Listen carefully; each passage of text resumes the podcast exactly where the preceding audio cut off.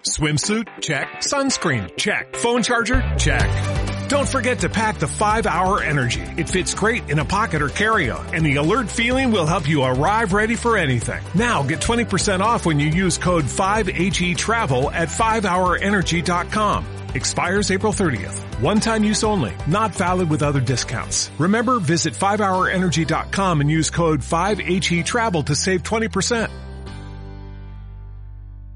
Bueno, buenas tardes. Vamos a iniciar la segunda parte del curso. Hemos hecho la primera parte del curso. Vamos a iniciar la segunda parte del curso. Y hablaremos en esta segunda parte del curso sobre lo que es la constitución total del hombre. Sabéis que la constitución total del hombre, como lo hemos dicho en otras ocasiones cuando hemos hablado de los, sobre los diagramas, que el hombre es septenario. No es simplemente lo que vemos físicamente como cuerpo físico, sino que el ser, aquello que somos, posee a su disposición siete vehículos de conciencia, es decir, siete instrumentos mediante los cuales el ser divino se experimenta. Esto es importante tenerlo siempre bien presente, porque si solamente vemos el cuerpo físico, podemos pensar que solamente hay eso, y en realidad el cuerpo físico está acompañado de un cuerpo emocional y de un cuerpo mental. Y a esa trilogía de cuerpo mental, cuerpo emocional y cuerpo físico se le da un nombre, que es la personalidad. Y la palabra personalidad, ¿sabéis lo que quiere decir? Máscara. O sea que el ser divino en el hombre se esconde tras la máscara de la personalidad. ¿Veis el mundo oculto de qué manera va elaborando su trabajo? O sea que tras esa personalidad hay el hombre oculto.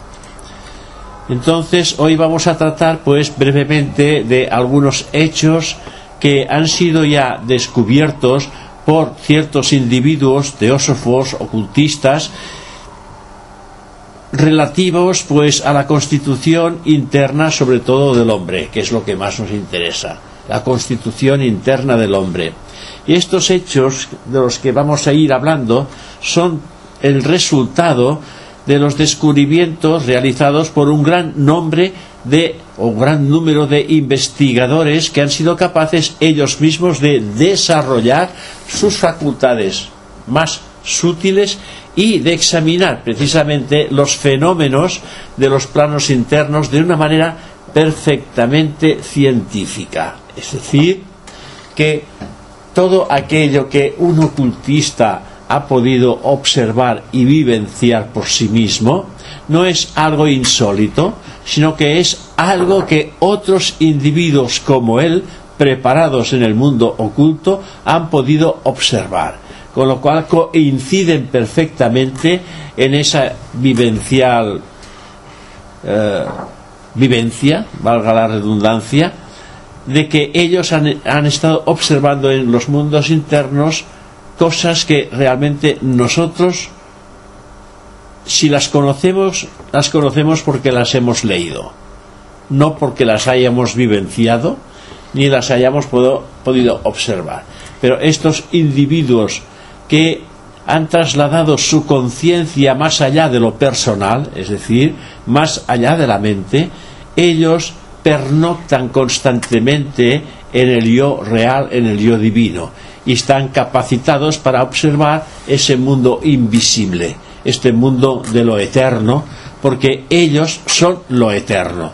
Nosotros también somos lo eterno, pero no lo sabemos. Hay un velo de ignorancia en nuestro, a nuestro alrededor que está tupido de objetos y sujetos que hemos ido introduciendo en nuestra personalidad. Y eso hace que seamos totalmente ignorantes de una luz plena de realidad y de verdad que mora en nuestro interior. No somos ignorantes de las cosas del mundo, pero somos ignorantes de la vida espiritual, a pesar de que tengamos ciertos conocimientos teóricos. Pero no hemos vivenciado, no hemos palpado, no hemos tocado, no hemos visto ni hemos olido ese mundo espiritual y divino del que hoy vamos a intentar hablar poco a poco. Como vosotros ya sabéis, o habéis oído, o habéis leído, o habéis estudiado, el hombre tiene una constitución eh, muy compleja que funciona en diversos vehículos de conciencia. Cada vehículo o instrumento que posee el hombre es un vehículo de conciencia. Tenemos el vehículo físico, es un vehículo de conciencia. Tenemos el vehículo astral, es un vehículo de conciencia. Tenemos el vehículo mental, es un vehículo de conciencia. Y tenemos también a nuestra disposición, como personalidad, el vehículo etérico. Pero el vehículo etérico no es vehículo de conciencia, es un vehículo de vitalidad. Eh, hay que diferenciar. Bien. Teniendo esta conciencia, la conciencia de la, la conciencia que se sirve precisamente de esos vehículos, teniendo esa conciencia, sus raíces y siendo parte de la conciencia del logos, como podéis ver aquí, por encima de la mónada existe el logos o los tres aspectos del logos que no están dibujados, pero sí ahí está la palabra divino, el mundo divino. Tenemos por encima, por, por encima de la mónada, tenemos el mundo divino o el logos. O sea, las raíces están en el mismo logos. Y desde la mónada, en descenso, en manifestación hacia el mundo físico, nos encontramos con el mundo espiritual o átmico. Después el mundo búdico intuicional. Estos son vehículos de conciencia. Y también el mental superior, que es un vehículo también de conciencia.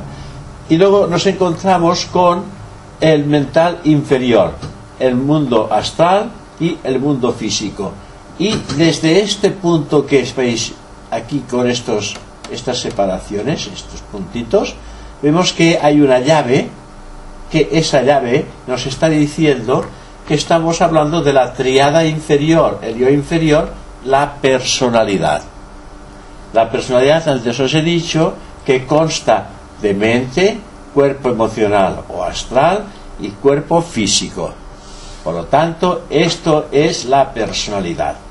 Y cada uno de estos vehículos, la conciencia se experimenta, tanto en la mente, a través de pensamientos, tanto en el cuerpo emocional, a través de las emociones, deseos, pasiones, sentimientos, etcétera, y también a través de los hechos.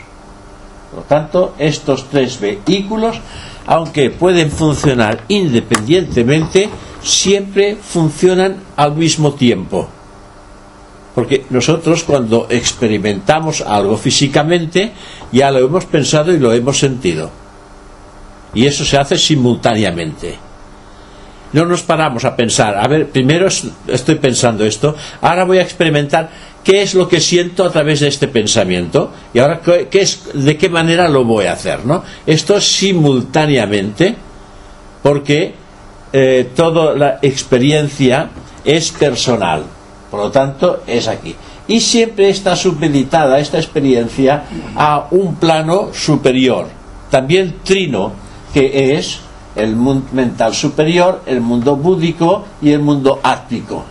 Eso es otra unidad, que es también trina, una unidad trina, porque el yo superior, que llamamos el ego divino, el ego divino o la triada superior, el hombre celestial, también se llama el jivatma, etc. Esto, cuando actúa, actúa ese yo, ese yo divino, ese yo superior, es al mismo tiempo Atma, Buddhi y Manas. Al mismo tiempo es eso. Pero también funciona independientemente. La razón es la siguiente. Nosotros intentamos ahora conectar con esa triada superior. mediante nuestros estudios, hacemos nuestras disciplinas y queremos conectar con el mundo espiritual. Pero claro, no podemos conectar con los tres planos superiores. Tendremos que conectar con el inmediato superior a nuestra mente objetiva. Y el inmediato superior a nuestra mente objetiva es la mente subjetiva.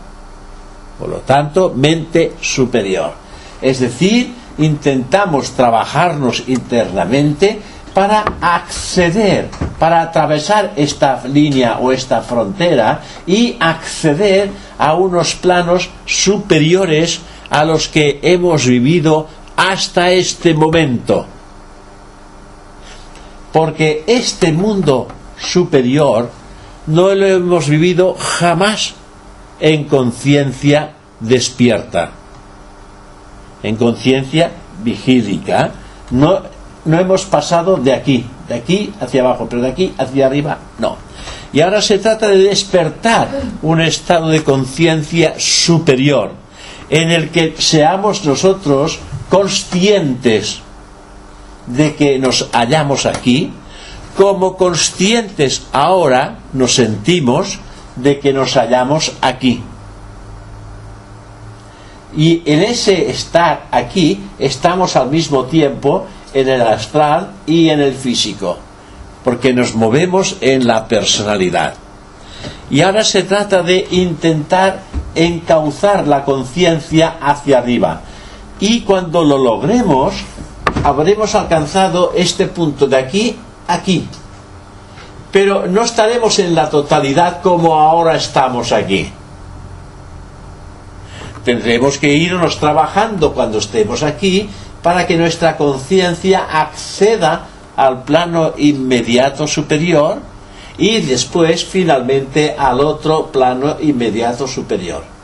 Y así ir creciendo internamente a medida que el hombre se va purificando y va perfilando cada vez más el hombre perfecto en sí mismo. Es decir, que si hoy funcionamos de manera trina, el día que accedamos aquí, funcionaremos con el manas superior, manas superior, pero iluminado por la luz de Buddhi. Esto es muy importante iluminado por la voz de Buddhi quiere decir que la intuición está plenamente despierta en el individuo. ¿eh? Aquí ya no hay aquí no hay que pasar fronteras porque el individuo ya se ha colocado aquí, ya la frontera está pasada, por lo tanto ya no hay una pérdida de esta intuición que hoy nos llega en forma de presentimiento, de corazonada. Y así vamos creciendo paulatinamente. Esto es importante porque algún día accederemos aquí. Pero para acceder aquí, como vosotros sabéis, primero hay que llegarse a conocer a sí mismos más allá de lo físico, más allá de la mente.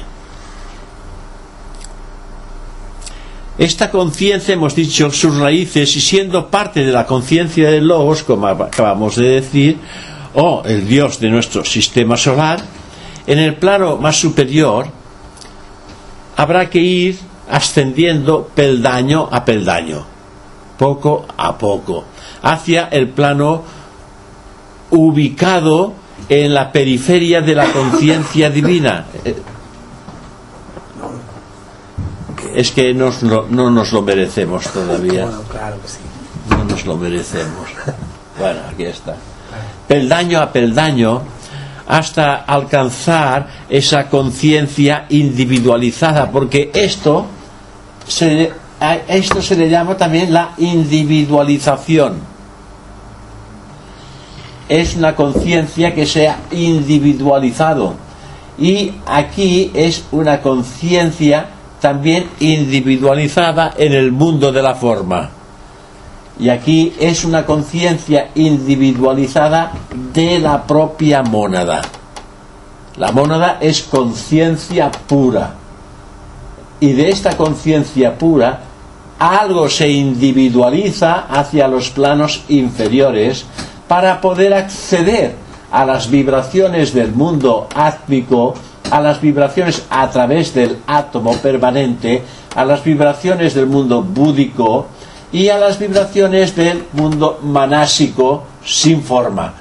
Entonces, de aquí se individualiza un rayo de la mónada al cual se le da el nombre de el ego superior, triada superior, hombre celestial, el Jivatma, el peregrino, el hijo divino, tiene distintos nombres, distintas escuelas, pues le ponen cada uno un nombre, pero en realidad todos estos nombres quieren decir exactamente lo mismo. Y yo diría el yo real, el ser, el ser divino en el hombre.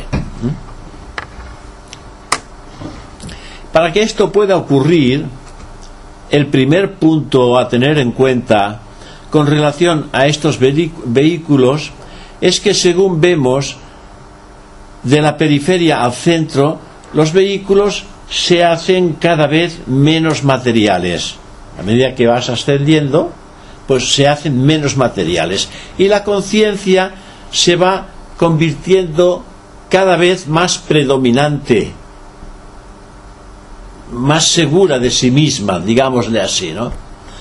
Como estamos viviendo limitados en cuanto a conciencia, en este plano en el que nos hallamos físico, pues sus fenómenos pasajeros y relativamente lentos nos parecen todos ellos repletos de vitalidad. Todo lo que estamos haciendo nos parece todo eso repleto de vitalidad y también repleto de dinamismo, mientras que las realidades de los planos superiores nos parecen, yo diría más bien, confusas, eh, irreales y también sin ningún atractivo, porque claro, no lo conocemos. Y al no conocerlo, pues es un poco confuso, nos parece un poco irreal, eh, porque al no conocer, aunque tengamos un cierto conocimiento del mismo, no hay un atractivo que no hay algo que nos atraiga directamente, ¿no? Tenemos miedos a veces también de acceder a estos mundos internos a perder nuestro contacto con el plano físico. Podemos pensar que si accedemos aquí vamos a perder el contacto con el mundo físico. Y el mundo físico está cargado de amistades y de cosas agradables con las que estamos nosotros rodeados y que mm, configuran pues toda nuestra vida. Y tenemos miedo de perder estas cosas porque nos identificaremos con algo nuevo. Y entonces, miedo de vernos privados también de, de nuestras propias alegrías, alegrías pasajeras y no nos damos cuenta que en el plano físico es precisamente el plano más monótono de todos y que la vida en este plano es un reflejo distorsionado y oscurecido de un esplendor, se nos dice inimaginable, que está relacionado con los reinos del espíritu. La cosa es totalmente diferente. Es decir, que no podemos imaginar qué es lo que nos vamos a encontrar. Porque hoy nuestra vida está relacionada en el mundo personal. Y no tenemos ni noción de lo que es el mundo espiritual. Y por lo tanto, somos divinos y somos espirituales en esencia pura somos espirituales. Algo ha ocurrido, algo ha tenido que ocurrir para que hayamos perdido la noción de aquello que en realidad somos. De todo esto iremos hablando más adelante, el por qué nos recordamos en realidad aquello que somos, ni el por qué hemos venido, ni qué es lo que estamos haciendo aquí, el segundo punto que hay que tener en cuenta dentro de estas enseñanzas en relación a los vehículos es que a pesar de la multiplicidad de estos y a pesar de las grandes diferencias que pueden existir entre unos y otros, las manifestaciones que se puedan realizar a través de ellos, la conciencia que actúa a través de todos, porque quien actúa siempre es la conciencia, y la conciencia es la que actúa a través de todos estos planos, esa conciencia es una. La conciencia que actúa a través de todos estos planos es una y siempre la misma, con lo cual, es lo que antes he dicho, es un rayo de la conciencia divina. Esta es la conciencia divina y lo que se manifiesta es un rayo. Y ese rayo se le da el nombre de el yo. El yo superior, el yo real, el yo divino. Se puede, para poderlo comprender mejor, se puede separar en diferentes componentes ese yo, esa conciencia. Pero siempre se debe de recordar que la conciencia funcionando por medio de una serie completa de vehículos es indivisible. Es decir, la conciencia no puede estar funcionando en los distintos de una manera solamente físico, solamente emocionalmente, solamente mentalmente o solamente espiritualmente. No. Siempre está imbuida por todos los demás vehículos porque es la conciencia que participa de todos los grandes planos de la naturaleza. ¿Eh? La conciencia es una. Y los planos de la naturaleza, en este caso, son siete. Y nuestros vehículos de conciencia también son siete. Pero la conciencia es una. Porque la realidad del ser es uno. Y solamente hay un ser y una conciencia. Esa conciencia y el ser es la misma cosa. Pero la conciencia es la que se está experimentando a través de los hechos, a través de lo que estoy hablando, a través de lo que estoy comiendo, a través de lo que estoy viendo, a través de lo que estoy descubriendo. Estoy haciendo conciencia de algo que estoy descubriendo. Estoy haciendo conciencia de algo que acabo de comprender y hago conciencia de ello. Hago conciencia de todo lo que va sucediendo, porque la conciencia es una. Funcione en el mundo mental, en el mundo emocional o funcione en el mundo físico. Y digo en estos tres porque nuestra conciencia está sujeta a esta personalidad por, el momento. Algún día pegaremos el salto y entraremos aquí. Y de eso se trata. La función teosófica se trata de que el hombre llegue a comprenderse, a encontrarse a sí mismo. Todos nuestros vehículos están relacionados entre sí, como habéis visto los grandes planos y los vehículos están relacionados entre sí y son interdependientes. Y no podemos modificar a uno sin modificar también a los demás.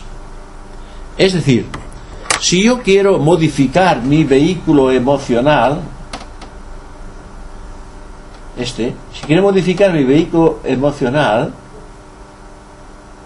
automáticamente se va a modificar el mental y el físico. Porque en realidad si quiero modificar el, el vehículo emocional, tengo que pensarlo antes. Y mi pensamiento está en relación al tipo de emoción que necesito trabajar o transformar. Y para que esto sea un hecho, tendré que trabajarlo en el mundo físico con lo cual funcionan los tres al mismo tiempo. Si yo quiero purificar mi pensamiento, automáticamente los otros dos también se van a purificar, porque purificar el pensamiento quiere decir que voy a sentir la necesidad de hacerlo y la necesidad de trabajarlo físicamente.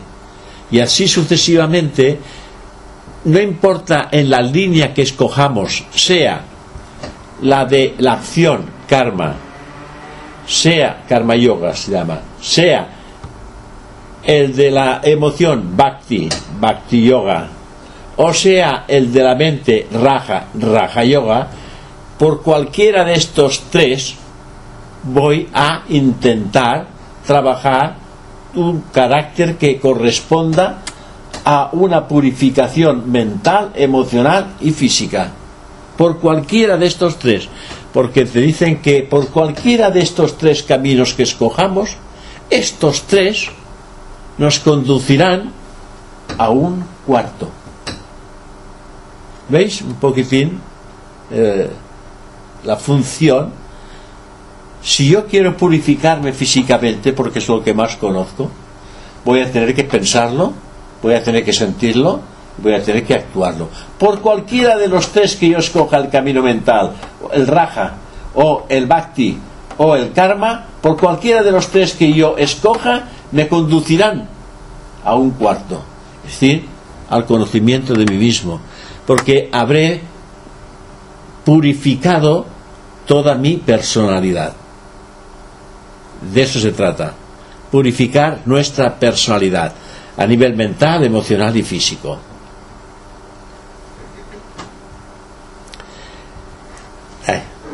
Un poco de elixir de vida.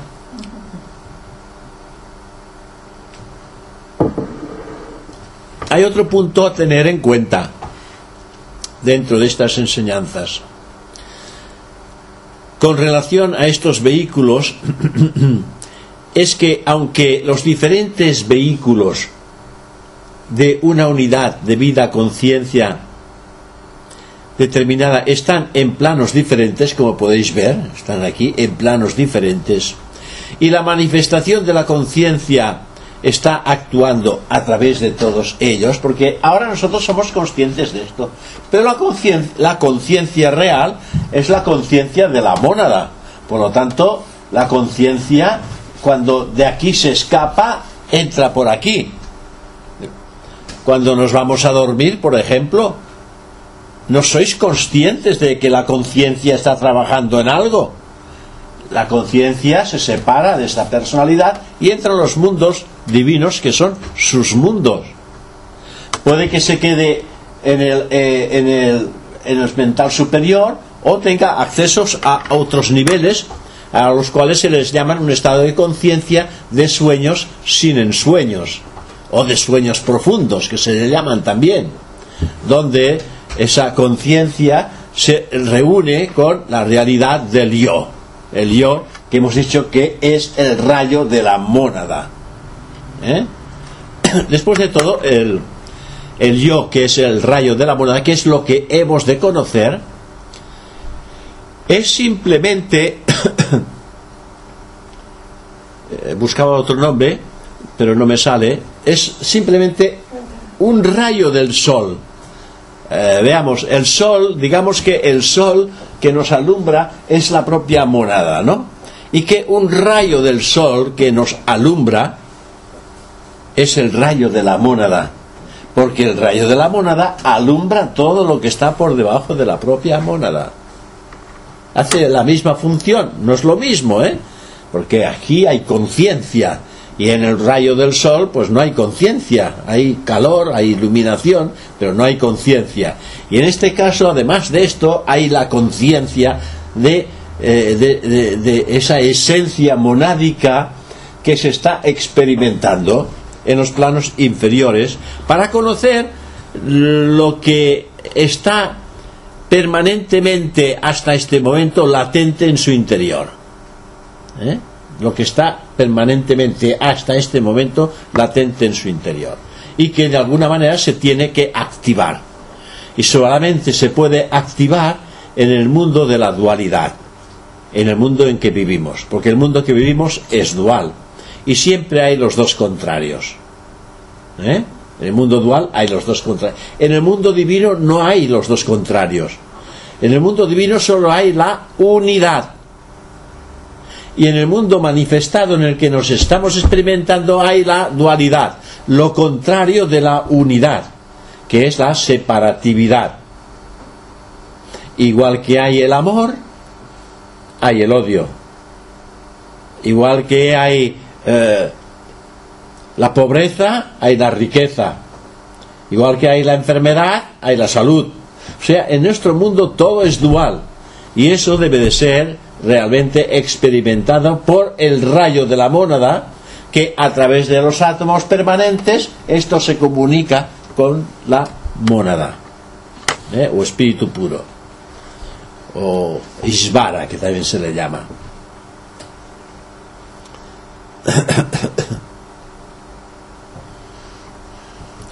La conciencia que actúa conjuntamente en cada serie es una unidad. En cada serie, que decir, una serie de tres, en cada serie de tres, la conciencia siempre es una unidad. Una unidad que está subordinada siempre a la unidad mayor del nivel inmediato superior. Está subordinada esta a la, a la, a la del inmediato superior. Así como nosotros también, cuando hablamos de la escala de evolución, sabemos que una escalera tiene varios peldaños, una escalera tiene varios peldaños. Y que la realidad de eh, el, el final de la evolución es alcanzar el último peldaño. Pero el último peldaño para nosotros ahora no nos interesa nos interesa precisamente el peldaño que tenemos delante de nuestros propios ojos, porque es con el cual hemos de izarnos a pulso. Es decir, el peldaño que ahora a nosotros nos interesa es este peldaño. Sabemos que algún día alcanzaremos todo esto, pero ahora no hace falta pensar en todo esto. Hace falta que pensemos en el peldaño que tenemos delante de nuestros ojos. Este, izarnos a pulso, y poder emerger la cabeza por encima de esta línea y experimentar el gran gozo de saber que somos eternos. Porque aquí encontramos la luz de la realidad. Aquí encontramos el reflejo. Y aquí encontramos la realidad. Y emerger la cabeza a la realidad es algo que debe ser maravilloso en cuanto a conciencia experimentarlo en conciencia abierta y bien despierta.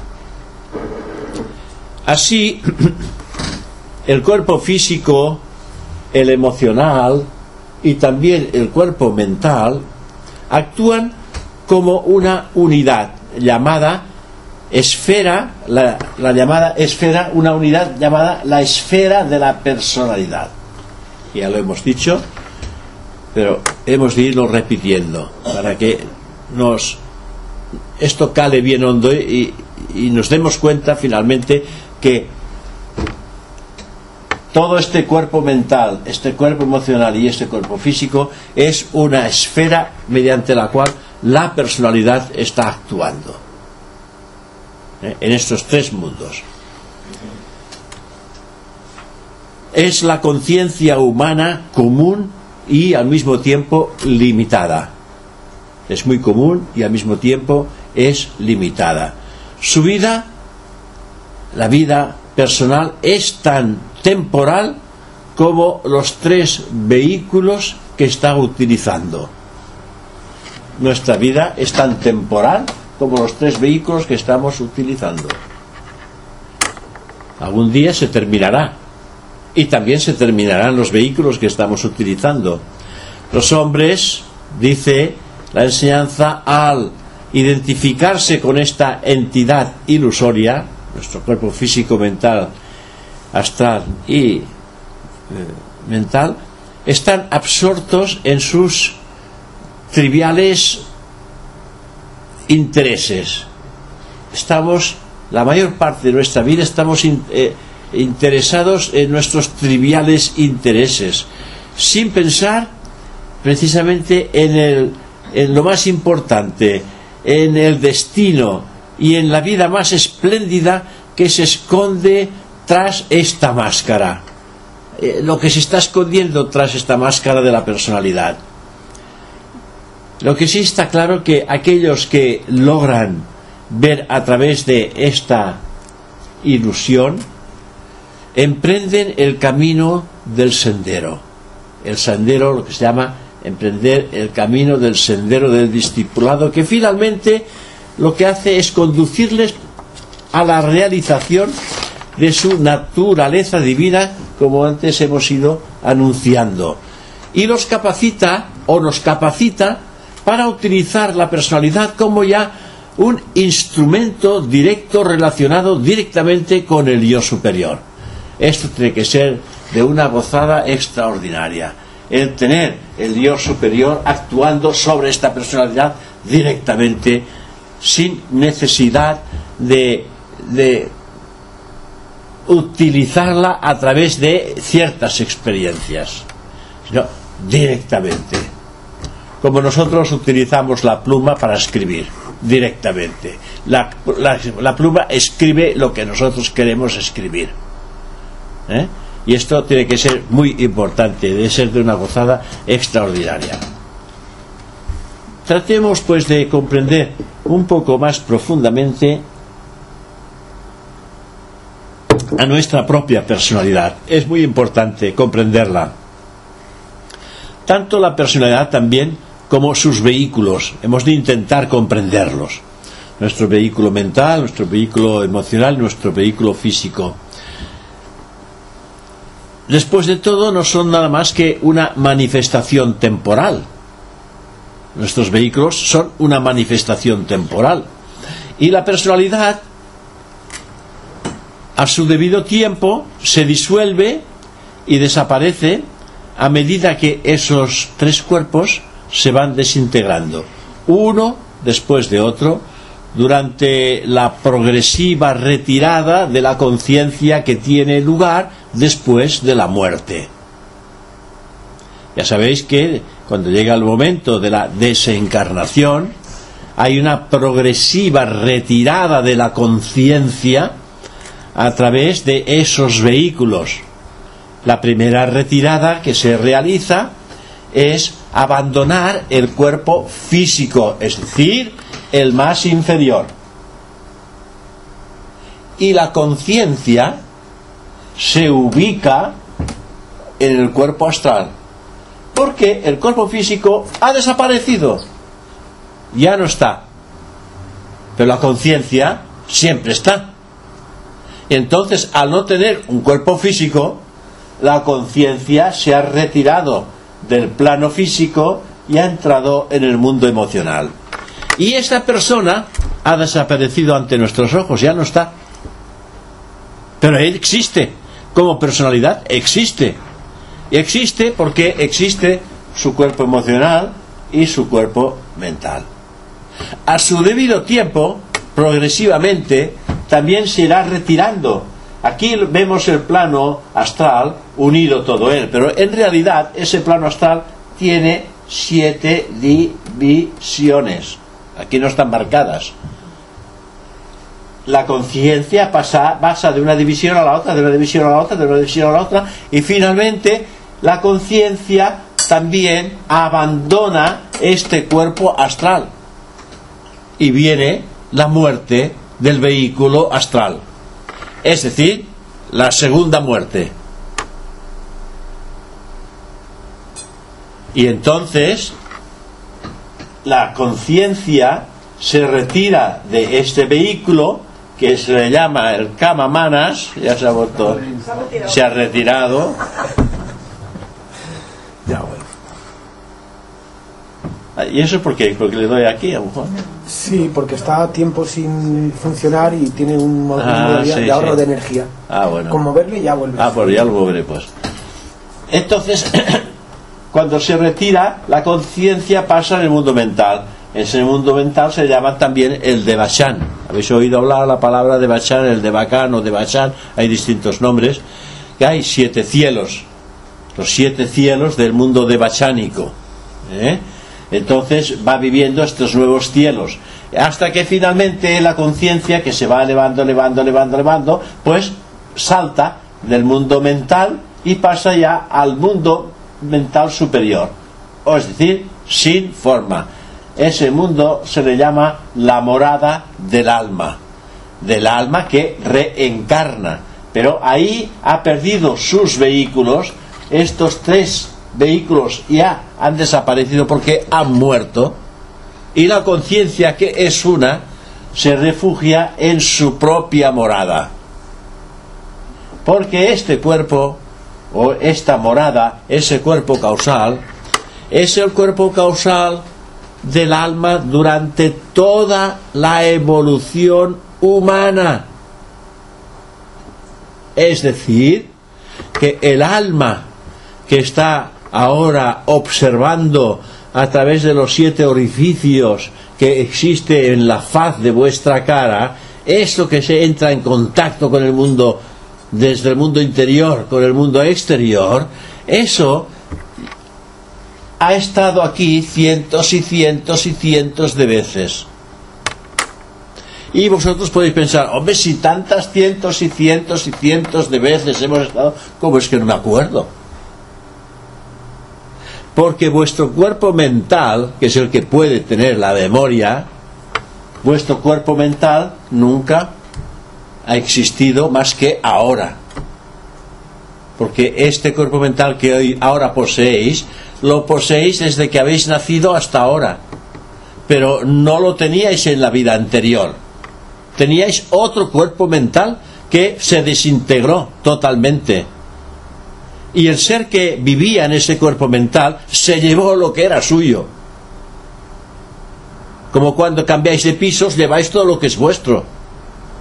Pues cuando el ser se cambia, el ser se va, se lleva todo lo que es suyo todas experiencias que considera que son positivas de esta vida que acaba de dejar. Se lo lleva porque es suyo, es propio. Y eso se suma a la totalidad de todo, de todo aquello que ha vivido en otras existencias. Es por esa razón que vuestro cuerpo mental actual, que nunca ha recibido nada de aquí, no puede recordar lo que no conoce, porque no puede entrar Solamente la conciencia puede pegar el salto, pero no el cuerpo mental. La conciencia es la que pega el salto y la conciencia es lo que siempre está presente en nosotros. Ahora está presente en mí e intentando dar luz a través de las palabras de hechos que aún no he vivido. Y simplemente he comprendido mediante el estudio pero que aún no he vivido, que debe de ser, como antes he dicho, una gozada en experimentar de primera mano ese hecho, el de sentirte uno con la realidad. Porque cuando te sientes uno con la realidad, estás en la unidad. No hay diversidad. No existe el dos. Solamente existe el uno. Y en el uno están incluidos todos los demás. Todo está en el uno porque todo surge del uno, todo está en el uno. Y entonces estás en el uno, porque la divinidad chispa divina, que es el rayo de la propia mónada, que no ha tomado vestiduras, que las vestiduras están aquí, aquí evidentemente es dueña de sí misma. Y en este caso el hombre pega un, cambio que es completamente eh, distinto de lo que se ha experimentado hasta este momento.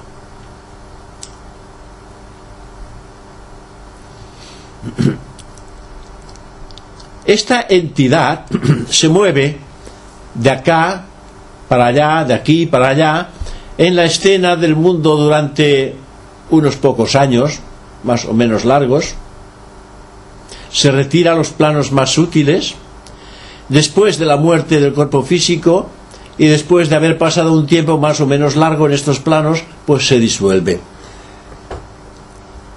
En teosofía, si profundizáis un poco en el estudio y entráis, veréis que existe cuando eh, viene la muerte, la conciencia entra en un nuevo estado, a ese nuevo estado se le llama un estado de cama loca, un estado de cama loca Kama, que es mana, eh, kama, que es deseo. El kama loca es un estado del mundo, del mundo astral emocional. Y en ese estado de kama loca, el individuo no, no experimenta ayudas.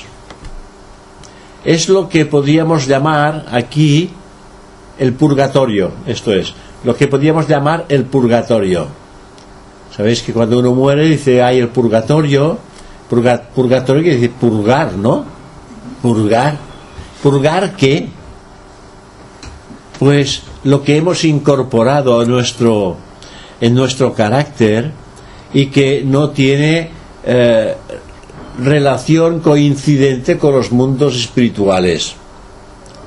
Es decir, tendencias groseras que deben de ser eliminadas para que pueda, para que pueda la conciencia pasar al mundo inmediato superior que es el mundo mental. No puede pasar si hay deseos morbosos, egoístas muy fuertes en nuestro cuerpo emocional.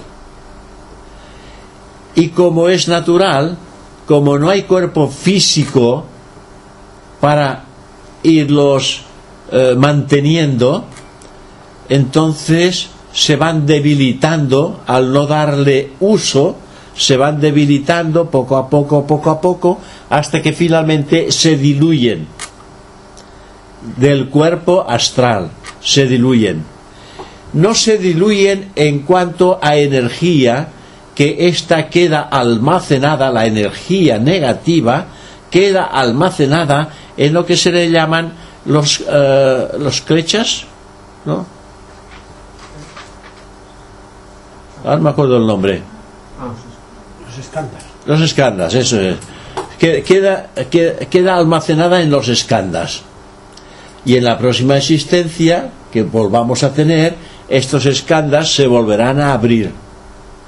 Pero, como que el cuerpo que vamos a tener en la próxima encarnación no tendrá tendencias porque son puros los cuerpos, cuando el escanda se abrirá, el libre albedrío de uno mismo decidirá si le da paso o le cierra la puerta.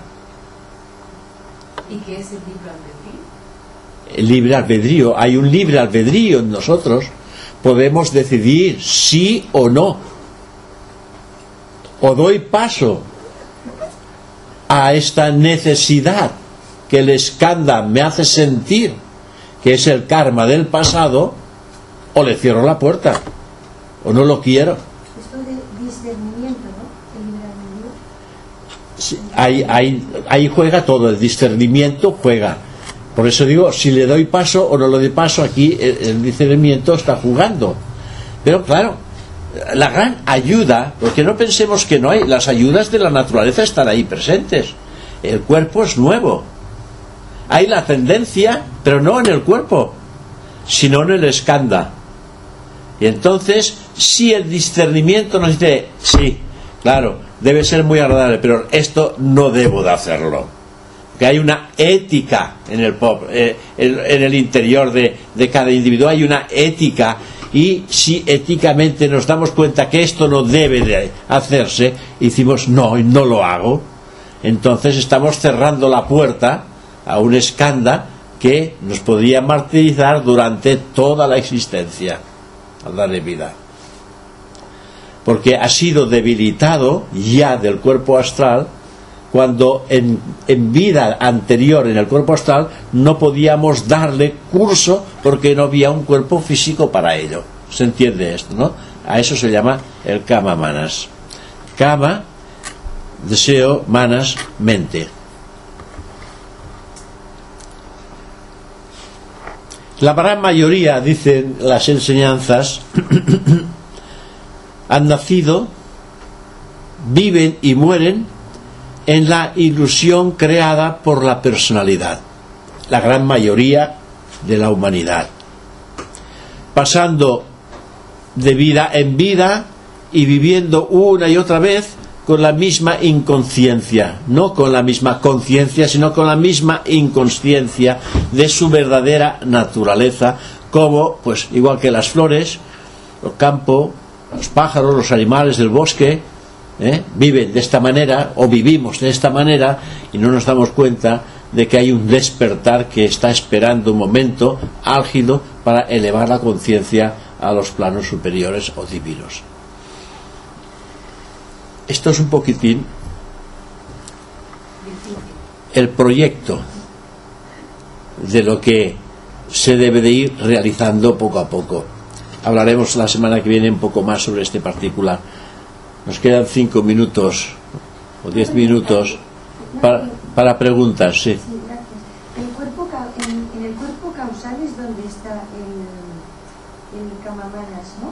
¿no? No, el cuerpo causal no está el kama manas. El kama manas está en el cuerpo astral. En el astral, pero el astral ya lo hemos dejado atrás, ¿no? Cuando ya llegamos, cuando la conciencia ya llega al cuerpo causal, Sí, eh, el- los otros cuerpos ya se han... sí, han desaparecido, pero está en el cuerpo causal. Ya no está en el, en el- no está en el astral, no está en el kama manas, ¿no has dicho? No está el kama manas y ha sido superado. Y Porque cuando ya llegamos al cuerpo causal, ya estamos mm, esperando allí la reencarnación. Exactamente. Ahí en el cuerpo astral lo que se hace es de digerir. Porque claro, dice, bueno, ¿y qué hacemos en el cuerpo astral? ¿Estamos de vacaciones? Pues no. En el cuerpo astral la conciencia está digeriendo las experiencias vividas en esta personalidad e incorporando en la esencia causal todos los aspectos volitivos que ha podido desarrollar en toda esta encarnación y los ha sumado a lo ya anteriormente en otras existencias incorporado. Es decir, que ahí en el cuerpo causal no hay nada que pueda dañarle, no hay nada negativo que pueda entrar, porque antes ya he dicho que todo aquello que ha sido debilitado, la energía está presente y encerrada en lo que se llama los escandas. ¿eh? Los escandas, los aspectos negativos de esta vida anterior, están guardados en, un escandas que se llaman, que son distintos cada uno de ellos, y que en el momento en que volvemos a encarnar, estos escandas se ponen en contacto con el nuevo cuerpo. Y a su debido tiempo, este escanda se va a abrir.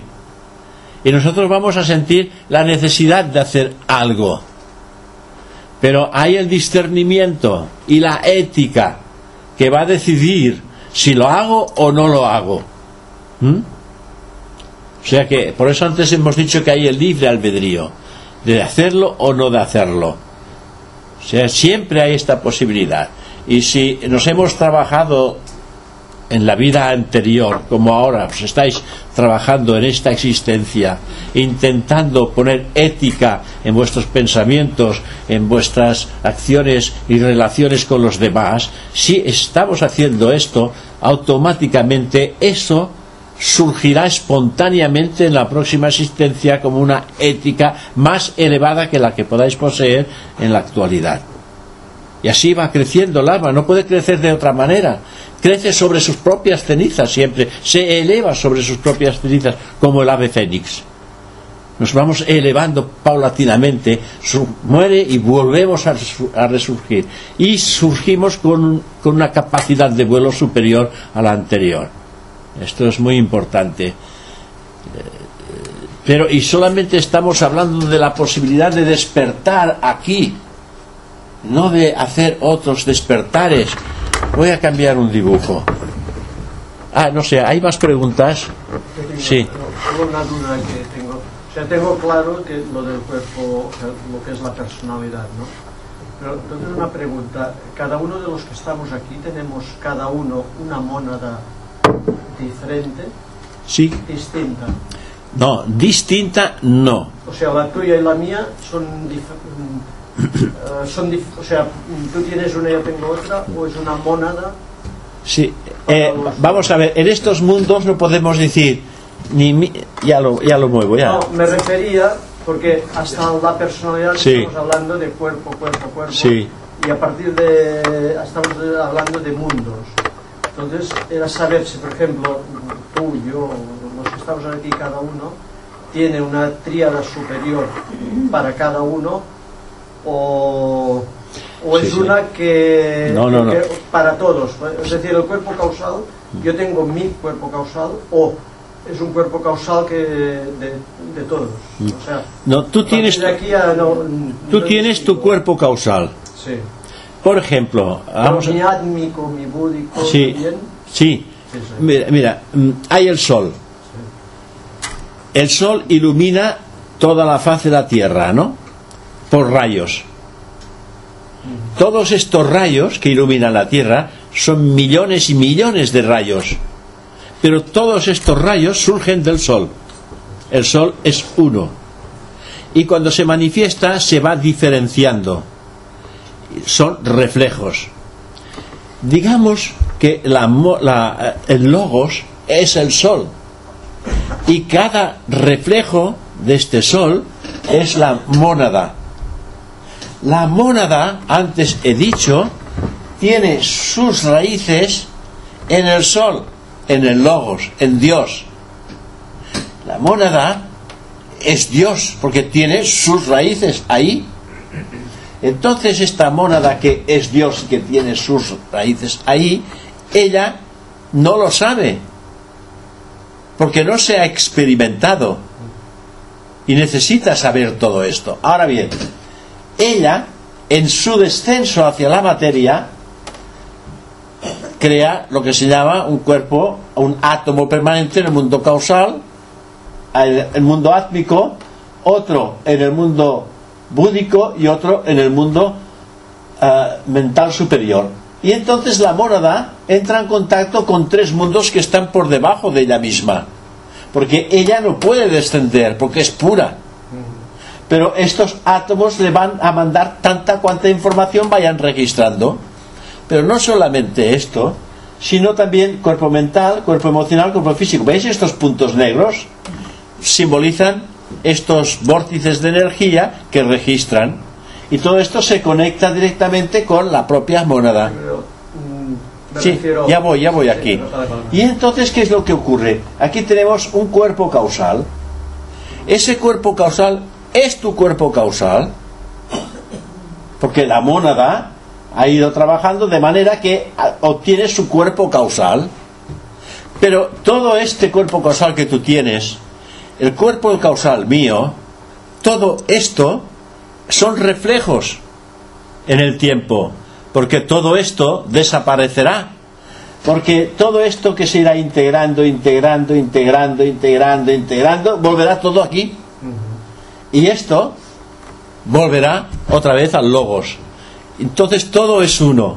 Cuando yo te digo que tu cuerpo monádico y ya no son dos, somos uno, es una realidad. Pero ahora. En la manifestación, cada uno tiene su propio cuerpo causal. Y la prueba de ello es que cuando tú mm, alcances un estado de conciencia superior al humano, de alguna manera se te confirma mediante lo que se llama una iniciación de primer, de, de primer grado, primer, un estado de conciencia de primer grado, que es la primera gran iniciación, ¿no? Y cuando esto ocurre, ese estado de conciencia, que ocurre la primera gran iniciación, el individuo descubre que él es uno con todos los demás. Tú ahora dices yo soy yo y tú tienes tu cuerpo causal, pero cuando tú pegarás este salto, tú no dirás yo tengo mi cuerpo causal y tú el tuyo, tú dirás, no, no, tú y yo somos uno. Ya no, solamente decimos aquí tú y yo, somos dos, somos tres, somos cuatro, porque estamos aquí. Pero cuando tú entres en este mundo, tu mundo causal, entonces ya dejará de existir tu cuerpo causal o mi cuerpo causal, tu mónada. O sea que la conciencia de cada uno penetra al mismo cuerpo causal, digamos. Sí, que, la, que de hecho es... es que la conciencia es una. Sí, sí. La conciencia, nuestra conciencia, tu conciencia, la conciencia de cada uno de los que están aquí y mi conciencia, la conciencia es una ante los mundos espirituales. Y en los mundos materiales, que es el mundo de la diversidad, aquí la conciencia se separa, porque se ha separado Por eso el mundo de la separatividad. Entonces aquí la conciencia está separada. Y se trata, por eso se trata, lo dice, la frase dice, eh, vamos a ver, la unidad, el hombre debe de descubrir, eso es, el hombre debe de descubrir la unidad en la diversidad. Y de eso se trata, hemos de descubrir la unidad en la diversidad, estamos en la diversidad y hemos de conectar con la unidad. Y cuando tú estás en la unidad, ya no hay tú ni yo, solamente hay el ser. ¿De qué manera lo vamos a estar viendo? La conciencia habrá cambiado totalmente, habrá dejado de ser personal. Que a pesar, a pesar de que la mónada sea individualizado, la palabra de individualizar quiere decir que se ha separado, ¿verdad? De una totalidad. Y cuando vuelve a la totalidad, daros bien, cuando vuelve a la totalidad, la mónada mantiene su propia individualidad. ¿Qué quiere decir? Que si la gota ha salido del gran océano, cuando la gota vuelve al gran océano, mantiene dentro del gran océano su propia individualidad, su propia idiosincrasia. Esto es algo maravilloso. No se puede fundir el crecimiento de la conciencia en todos. Cada uno tendrá, habrá crecido bajo un, un punto de vista pues eh, científico, el otro bajo un punto de vista religioso o místico, y esto es lo que predominará más en él, ¿no? Por eso hay, por esto hay siete clases de mónada distintos. Cada clase, siete clases de mónadas que son distintas. Que cada una de ellas pertenecen a un rayo. Sabéis que hay siete rayos. Que hay siete colores y en cada monada predomina o un rayo o un color. Y no obstante hay los otros seis, están en ella misma los otros seis. Pero habrá al final de su eh, experiencia como mónada, habrá al final un color y un rayo que predomine. Pero tendrá el poder de los otros seis. ¿eh? También nosotros aquí aquí, aquí abajo en el mundo físico, nosotros también vamos cambiando, la personalidad va cambiando de rayo. Porque se está experimentando en distintas maneras para ir configurando un carácter armónico. ¿Eh? Uno será de la voluntad, el otro será de la devoción, el otro será el artístico, y todo esto va configurando finalmente un carácter que unificará todos los siete rayos ¿no? en una personalidad, cuando realmente esta personalidad está ya dirigida desde aquí arriba. ¿Alguna pregunta más? Y vamos a cambiar el dibujo para ver el sí, causal. ¿sí? ya no sé cuál quería poner. No sé, no sé cuál ya. Para ver el cuerpo causal. Pues no lo sé. Era, es que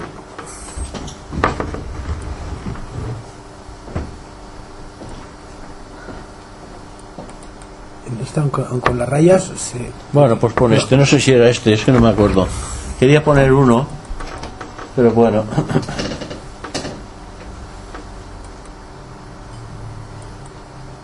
Sí, eh, este, es, que, este. es que en el otro da un poco lugar sí, error. Era este. No, causal. más que nada para que vieran realmente que aquí tenemos Dios, el Logos, con sus tres aspectos, primero, segundo y tercero, ya se ven aquí, ¿no? Primer Logos, segundo Logos, tercer Logos. Y vemos que desde el primer Logos hay una línea que desciende directamente hacia la mónada. Esto simboliza lo que es la mónada, que está en el mundo de Anupadaka monádico. ¿eh? Aquí le ponen Anupadaka, pero el nombre moderno en la actualidad es monádico. ¿Veis aquí como tiene siete divisiones cada gran plano? tiene siete divisiones que se repiten todas ellas con el mismo nombre. Lo único que cambia es que cada vez es más sutil, más sutil, más sutil. Es como un piano. A medida que las octavas van pasando, cada vez es más agudo, más agudo, más agudo. ¿no? Es lo mismo, en este sentido. Aquí vemos que hay la mónada que recibe directamente la conciencia del primer logos. El primer logos es el Padre, nuestro Padre que está en los cielos, ¿no? Primer logos directamente la conciencia hacia la mónada y de la mónada hacia la triada superior y hacia el ser humano, hasta alcanzar el centro del corazón donde hay el punto esencial de contacto del mundo espiritual en el hombre, que es ese punto de aquí. ¿Eh? En este punto que se le llama la cueva etérica del corazón. Entonces vemos que estamos estrechamente ligados con la conciencia del logos. Y también el segundo logos, como podéis ver, va descendiendo su esencia monádica hacia los mundos inferiores. ¿Veis? Primero aquí el logos lo es todo, pero al descender se va cubriendo, digamos, ¿cómo le podemos decir? Mantas, vamos a decir mantas, mantas o mantones. Entonces aquí va perdiendo la fluidez de su vida y a medida que va descendiendo, otra capa de siete niveles lo va cubriendo. Aquí otra capa de siete niveles va cubriendo a la esencia monádica que sale del segundo logos, que es el que va a dar vida y formas. Y a medida que va descendiendo, pues siete capas se le van cubriendo. Hasta finalmente hay tantas capas que lo van cubriendo que cuando llega a este punto, ya no tiene conciencia de que él viene del logos. Él cree ese que es un mineral o un vegetal o un animal o un ser humano, porque la conciencia está en la forma ya. Y al estar en la forma no está en lo divino y en lo eterno. Y ahora se trata de que el ser humano ascienda hacia arriba y al ascender hacia arriba irá dejando grandes cantidades de mantos con los que se ha cubierto al descenso, los irá dejando, los irá dejando, los irá dejando y finalmente volverá a entrar ahí de donde surgió ya sin velo alguno. Hay otro dibujo. Un poco más porque van a venir. A ver si lo encuentro. Hay que cerrar primero hasta aquí. Y a ver si. ¿Dónde estás, cariño? Ay, ¿cuál es el que quería poner? Ahora no lo sé. A ver. A. La rueda está más abajo, ¿no? A ver. Aquí, aquí. ¿Era este? Sí. La estrella. Es que ahora no sé por qué lo quería poner. A ver. no sé por qué lo quería poner. Este. Se me ha ido la idea. ¿Será por lo que dijo Kirkri que llega un momento en que ya se individualiza, estamos individualizados, luego ya entramos, ¿no? No, no, no, Bueno, el caso es que, fijaros bien una cosa, si es interesante. ¿Veis este punto negro? Esta puntita negra. Esto es nuestro cuerpo físico. Figura, ¿eh? Después, este, este color rosado, este es nuestro cuerpo astral. Este color amarillo es nuestro cuerpo mental. O sea que cada puntita, cada puntita, sois vosotros y soy yo. Estamos separados. Por eso nos vemos separados. ¿eh? Nos vemos a través, si aquí le pintamos unos ojos, pues vemos todo lo que está afuera. ¿eh? Entonces nos vemos todos separados. Era por esto. Nos vemos todos separados. A nivel emocional, también nos vemos separados. ¿Veis? De aquí a aquí hay un trecho. Y a nivel mental también. Estamos más cerca de los unos de los otros, pero también estamos separados. Y solamente nos encontramos a nosotros mismos cuando entramos en este punto de aquí. Ahí, en este azul. En ese punto de aquí, no, A ver, que es muy pequeño. En el mana superior, en, ese pequeño triángulo, en ese pequeño triángulo que veis ahí, ahí está ubicado lo que se llama el cuerpo causal. Y fíjate que el cuerpo causal ya a partir de aquí es una unidad. Y luego entramos en Budi. En Budi ya es una totalidad. Budi. Luego entramos en Atma, una totalidad. Luego el monádico, finalmente en Adi. O sea que todo, todo, todo esto que hay, toda la humanidad que está ahí dando la vuelta, todo ha surgido de Adi. Todos somos uno. ¿Eh? Y en el caso que nos ocupa, que, que tú decías, cuerpo causa, que es ese pequeño triángulo que vemos aquí, ese pequeño triángulo ya es cuerpo causal. Y ahí ya no hay separaciones, porque la separación se termina en el cuerpo mental. Uno, ahí. Y entonces empieza el cuerpo causal. Y en el cuerpo causal ya todos somos uno. Uno descubre, ahí se descubre lo que es la unidad y lo eterno en el hombre. Claro, aquí abajo sí que nos vemos separados. Físicamente, fíjate, emocionalmente también y mentalmente también. Pero ya en, el mana superior ya somos todos uno. ¿Eh? Aquello de o oh, vida oculta que vibras en cada átomo, luz oculta que vibras en cada ser, o amor oculto que todo la abarcas en la unidad, que todo aquel que se sienta uno contigo sepa que es también uno con todos los demás. ¿eh? Este es el mantra. Ahora sí que anda plaga. Pues, muchas gracias.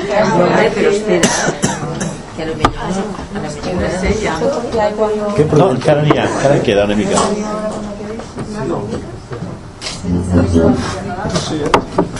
Dale más potencia a tu primavera con The Home Depot. Obtén una potencia similar a la de la gasolina para podar, recortar y soplar con el sistema OnePlus de 18 voltios de Ryobi desde solo 89 dólares. Potencia para podar un tercio de un acre con una carga. Potencia para recortar el césped que dura hasta dos horas. Y fuerza de soplado de 110 millas por hora. Todo con una batería intercambiable.